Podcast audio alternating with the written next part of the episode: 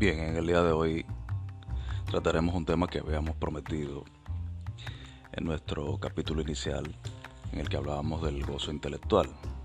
En este caso, bueno, tocaremos el tema de la, del denominado pensamiento sombrío, la melancolía y, eso.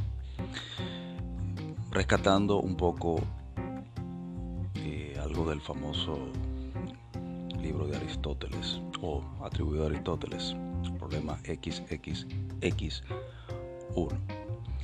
en el que podríamos decir se sientan las bases argumentales de, de la relación entre el hombre, el conocimiento, el genio y por supuesto la melancolía.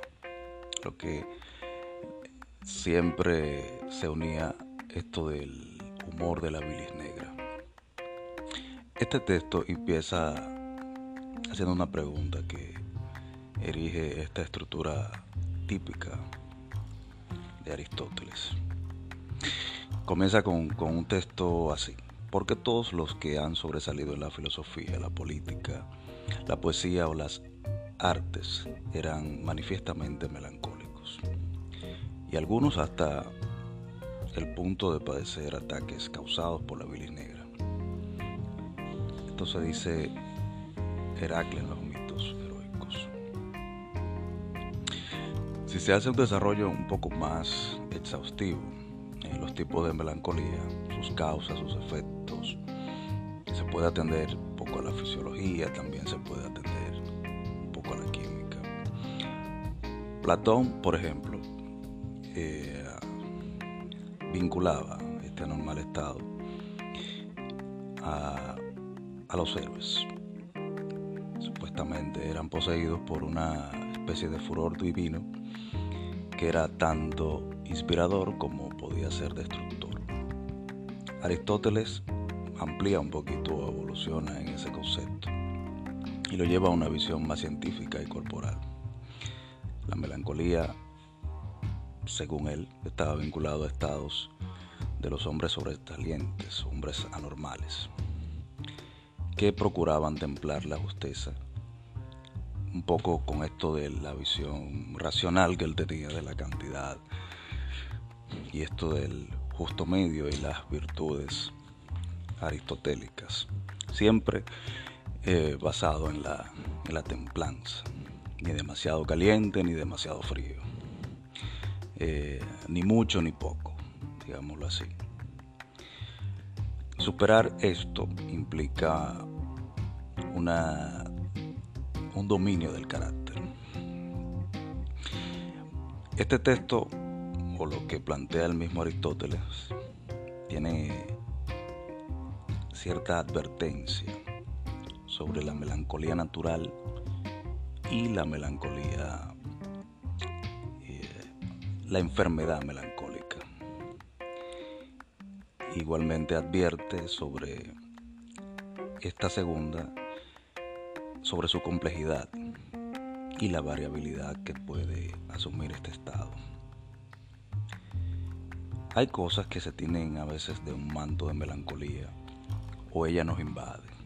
Es un proceso natural y cuando lo buscamos. De estas ricas, de toda esta riqueza que hay en las disquisiciones basadas o planteadas en este libro, Luego, Richard Barton hace unas distinciones eh, a través de diversos estudios que se han hecho sobre las 10 posibles razones del, de la tristeza en el pensamiento. Este más bien atribuido a George Steiner. Steiner despliega un aparato de razones, digamos una batería de motivaciones que puedan llevarnos a la tristeza o a ese sutil escepticismo. Muchas de ellas podrían considerarse poco rastrilladas, otras quizás muy elaboradas. Nosotros podemos destacar entre ellas la aparente infinitud del pensamiento en toda su gama de posibilidades. Eh, no conducen a nada, según él. Eh, solo pocos tienen accesos al pensamiento o al acto de pensar. Es una forma íntima y privada. este además, la actividad del pensamiento, también refleja un proceso repetitivo, considerando que hay pocos pensamientos originales según este planteamiento que él hace. Un poco pesimista, pesimista el pensamiento de él, en contraposición a lo que denominaba, bueno, la, tradición de, que sigue Wagenberg de Spinoza, en el que considera que el pensamiento es un camino difícil, pero igual satisfactorio y que nos conduce al conocimiento. Necesario, podría decirse. Ese esfuerzo eleva la potencia, la potencia del espíritu, quiero decir. Y además se convierte en muchas ocasiones en un catalizador balsámico que nos permite generar ideas eh, o establecer también un orden adecuado para ellas. Si en ese pensamiento hay caos, si en esa mente hay caos, pues ese proceso, esa crisis que se hace eh, dentro de ese desorden, pues termina generando un orden, un estado emocional mucho más, mucho menos errático, quería decir. la melancolía podría también igual denominarse como una especie de tristeza, una, modalidad que está referida a la mente, al cuerpo, al ser humano. Quisiera volver al pensamiento de, Steiner, en el que dice que en ninguna de nuestras reflexiones, quizás de las grandes cuestiones de la vida, el ser, la nada, la muerte y Dios, podamos hacer muchos avances en esa reflexión plantea ya Espinosa está más ligado a hacer nuestras propias nuestras propias inspección sobre el pensamiento. Este será un tema que probablemente no, eh, no nos toque mucho como, como, generación, en el que delegamos prácticamente, eh, delegamos mucho del pensamiento a otros. Nosotros no nos esforzamos mucho en pensar o en pensar en esas grandes cuestiones. Y si lo hacemos, ya tenemos un pensamiento predigerido, ya encajado dentro de lo que se supone nosotros debemos pensar. Así que muchas de esas cuestiones que nos plantean ahí quedan, quedan suspendidas porque no hay tal empeño actualmente.